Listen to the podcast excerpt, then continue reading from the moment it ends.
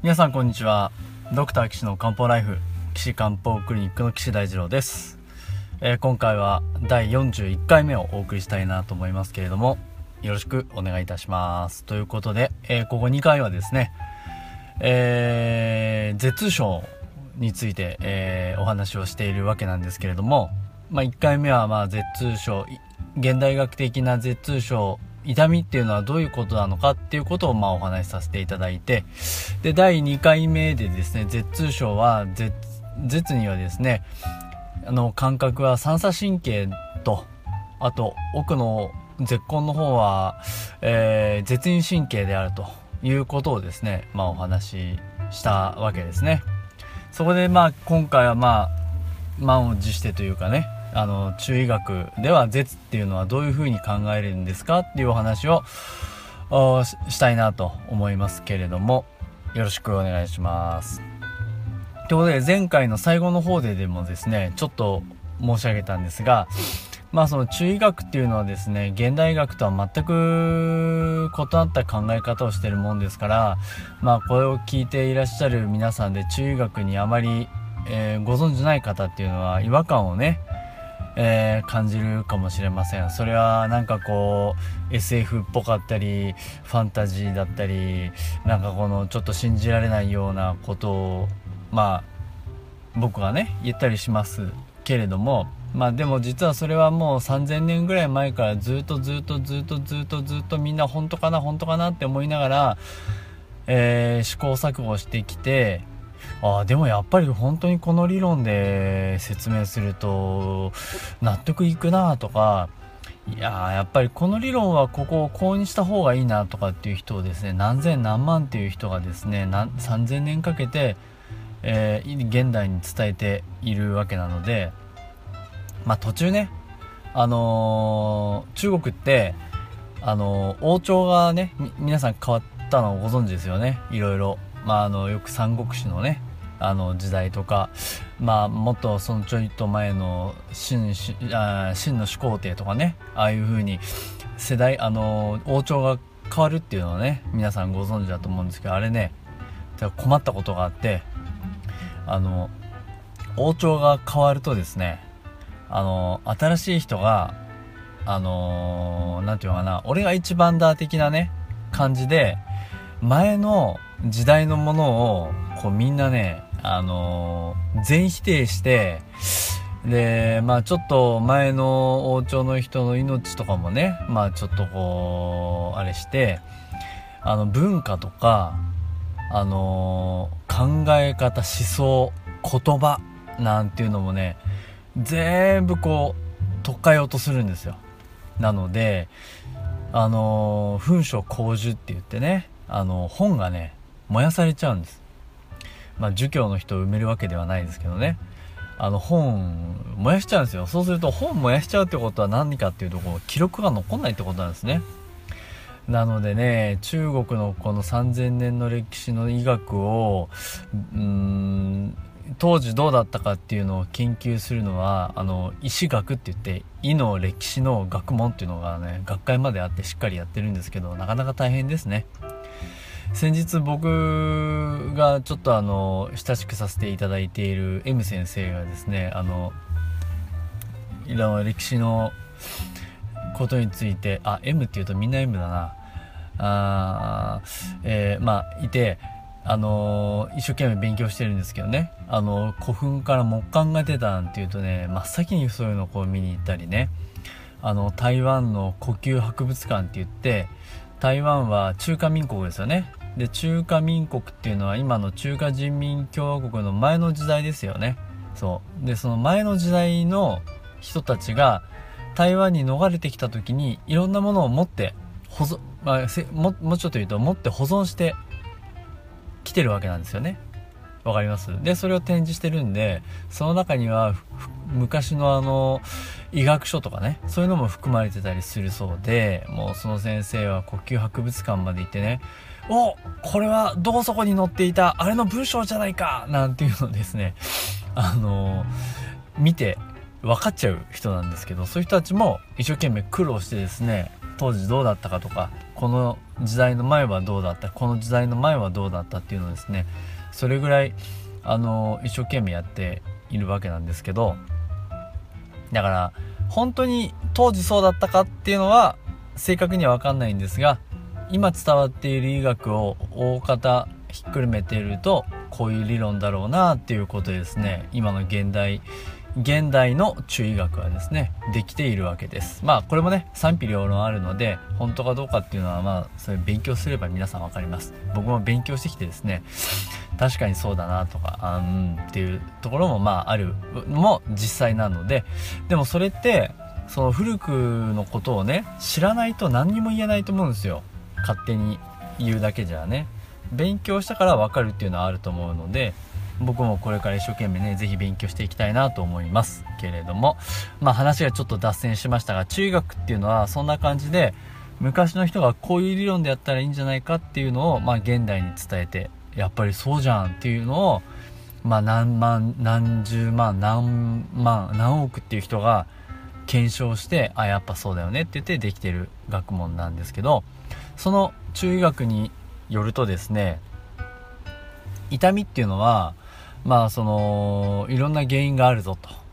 でどんな原因があるのかって言った時にあの大きく分けて2つあるんですね。なんか余計なもんがあるとかこの物の木の流れ血血って血ですね。血の流れが滞ったから起こるのかっていうそういう状態とあとはあるべきものがなくて痛みが起こるのかっていう状態と2つに分けます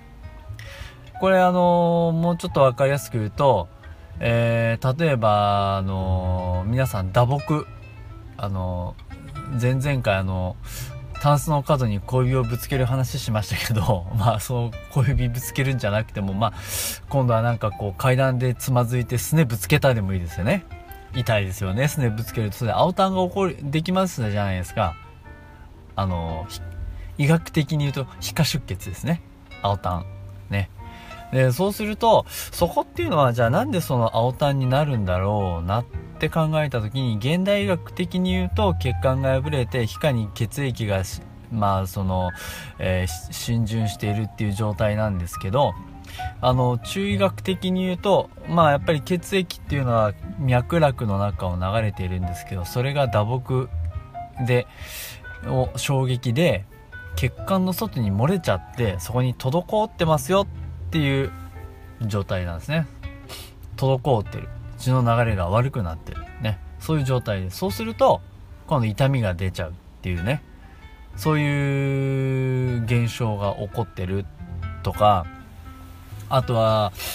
えっと頭痛なんかにあそうに関して言っても頭痛になるのは何でだろうなっていろいろありますけどあの頭が張って、えー、高い耳鳴りがしてめまいが起こったりなんかすると木の流れがね上に行っちゃうわけですよ上に。木の静脈が起こってで頭に木が溜まってこう膨張するような痛みが出たりするんでなのでそういう木の流れが悪くてあるべきものがあなないべきものがあったりとかえっと流れが悪くなって痛みが出たりするとこれはね痛みの特徴があっても激しい痛みなんですね。もうギューンってな頭痛だったらズキズキズキとかね。すねぶつけたらグワーンっていう痛みで、ね、でもうあの一晩中このすねがズキズキする。ズキズキズキズキズキズキドンドンドンドンする。もう一日中ずっと痛いですっていうのがこのえー、何か余計なものがある。こういうのを僕ら実実ねその反対は虚と言いますけど実による痛みのねそんな特徴があるのでそんな痛みがあるっていうのが一つともう一個はですねそのあるべきものがないですね。例えば脳みそを栄養するのは木ですね。木と血そういうことになってんです。そう。3000年前からね。皆さんがああだこうだ言いながら脳みそは木が木と血がありまあ両方栄養してると。まあどこでもそうなんですけど木が栄養してる血が栄養してるんですね。で特に木っていうのはあのー、活動エネルギーなんですよ。だからなんかぼーっとしてものが考えられないとかよく頭が働かないとかっていうことになると脳の気が不足してるんじゃないかって考えですね。そうするとあのー、今度は、まあ、頭痛は起こるんですけどこうぼやーっとした痛みなんですね。あのー、シクシックするとかあとは重い感じとかね。あのー、そういう痛みになりますよね。うん。でそういうとかあとはえっと子宮の痛みですねあの男性にはちょっと僕もないんですけどあの月経とかで血が不足したなんていうねあの状態で痛みが起こる場合がもうありますよ。うん、そうするとですねどういう痛みが発生するかっていうとやっぱりこうシクシクこう何て言うのかなズキーンっていうよりもなんか重い感じがする。腰の方も重い。月経の血の量は少ないよ。なんていう状態が起こるんですね。これが虚による痛みですからこれもベロ絶痛に当てはめることができますでしょ。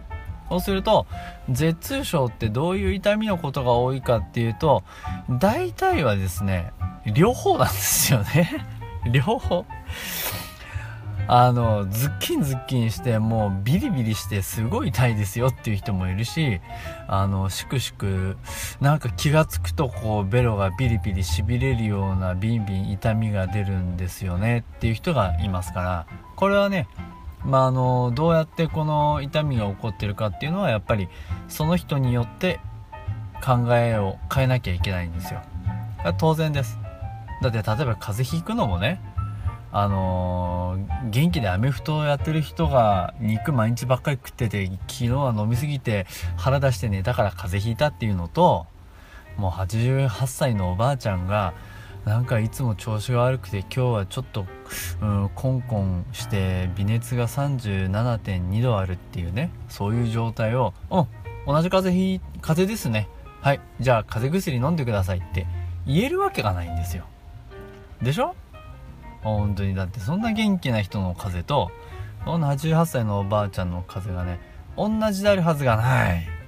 って考えてるのが中学なんですね。だから絶症の場合もズッキンズッキンビリビリいててててっていう人ともうしくしくピリピリあーなんか気が付くと痛いわっていう人を一緒に治療しちゃダメだし同じ人の 一人の人の中でもある時はズキズキビリビリするかもしれないしある時は弱々しい巨匠の痛みの場合もありますからこれはどうやって治療した方がいいかなっていうのはそれこそ人それぞれ変えてですねオーダーメイドな治療をしなきゃいけないんですね。これはねあのー、中医学の特徴だと思ってますしそうすることによって僕らは治療効果を100%にしたいんですよね。100%あの、もし叶うならばキー先生のところ行けば全員治るみたいなね。ちょっとまだできませんけど。それが中医学をやってらっしゃる針治療とかもそうですし漢方もそうですけどそれの目標なんですよ。なんとかっていう病気にこれこれの薬を飲ませたら79%の効果走行率がありましたっていう現代医学とは違うんですね。ちゃんとその残りの70なあの残りの人たちもじゃあなんでこの人たちは効かなかったのか？その人たちを治す方法はどうしたらいいのかっていうことをきちんと考えて対応できるのが僕中医学の素敵なところかなと。思います。だから是非ですね現代医学で治んなかったからってあの諦めないで是非ね中医学の先生のところに行って私にはどの治療が一番適してるんだっていうことをね見てもらった方がいいと思うんですよね。現代学はある一面でしかありませんからあの必ずあなたに合った治療法がね絶対あると思ってます。ね。ただそれ勉強しないと分かんないんで あの勉強してる人のとこに行かないといけないですけどね。まあ自分で勉強したいっていう人もまあそれは勉強していただければいいと思うので僕もお手伝いしますから是非ですね。私の勉強会に来てもらってもいいですよ。あの私の勉強会は毎月第1金曜日に群馬県は高崎市のですね宗高町にあります NPO 法人のじゃんけんぽんさんというところの寄り合い所のね近隣大家族っていうところで大体夕があお昼の1時半から2時間ぐらいかけてあのその時々のテーマに沿ったお話をねしてます。でそういういらっしゃった方の質問も受けますしあと最後にはお灸の体験なんかもやってもらいますのであどんな先生がやってんのかなっていうのをまあ知りたい人は、まあ、是非あとは質問がある人はね来ていただいてお話聞いていただければと思います。そうじゃなくてもう群馬なんかそんな偏僻なところ行けないよっていう人はま私のホームページからですねお問い合わせフォームで、えー、お問い合わせいただければあここで取り上げてお話しさせていただきますので、えー、ホームページからアクセスしてください、えー、岸漢方クリニックのホームページの URL は高崎ハイフン漢方ドット人度ドットコムです。Takasaki ハイフンえー、kanpo.jimdo.com com です、えー、皆さんのね、質問をお待ちしております。ということで、えー、今日は中医学で痛みっていうのがどうやって起こるのかっていうことを中心にお話ししました。この痛みっていうのが、まあ、舌痛症にも考えとしてねあの適用するので、まあ一応そういうこと知っておくとね、他の痛みにも役に立ちますから、是非皆さんにね、知っておいていただきたいなと思ってお話ししました。ということで次回はですね、えー、舌痛症、舌の特徴についてね、中医学的なお話をしたいなと思います。えー、ぜ皆さん次回もお聴きください。それでは皆さんさようなら。